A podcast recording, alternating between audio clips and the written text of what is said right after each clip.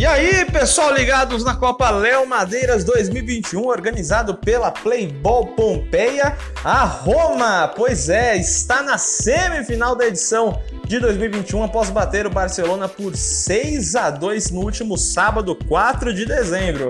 Roma, que é da loja de Guarulhos e São Miguel Paulista, conseguiu a grande vitória para cima do Barcelona do centro de distribuição, começando um primeiro tempo com 3 a 0 avassalador para cima da equipe catalã. Gols de Alberto de barriga no começo da partida e depois de Michel aos 10 e aos 14 minutos em dois chutes na saída do goleiro. A Roma dominou as ações na primeira etapa, mas o destaque também para o goleiro Edson que fechou fechou o gol da equipe italiana e impediu aí o Barcelona de tentar uma reação. Logo aí no segundo tempo, já tivemos aos 40 segundos o gol do Henrique na perda de bola na saída do Barcelona, 4 a 0 no placar. José Brenner tentou até começar ali uma reação para o Barcelona,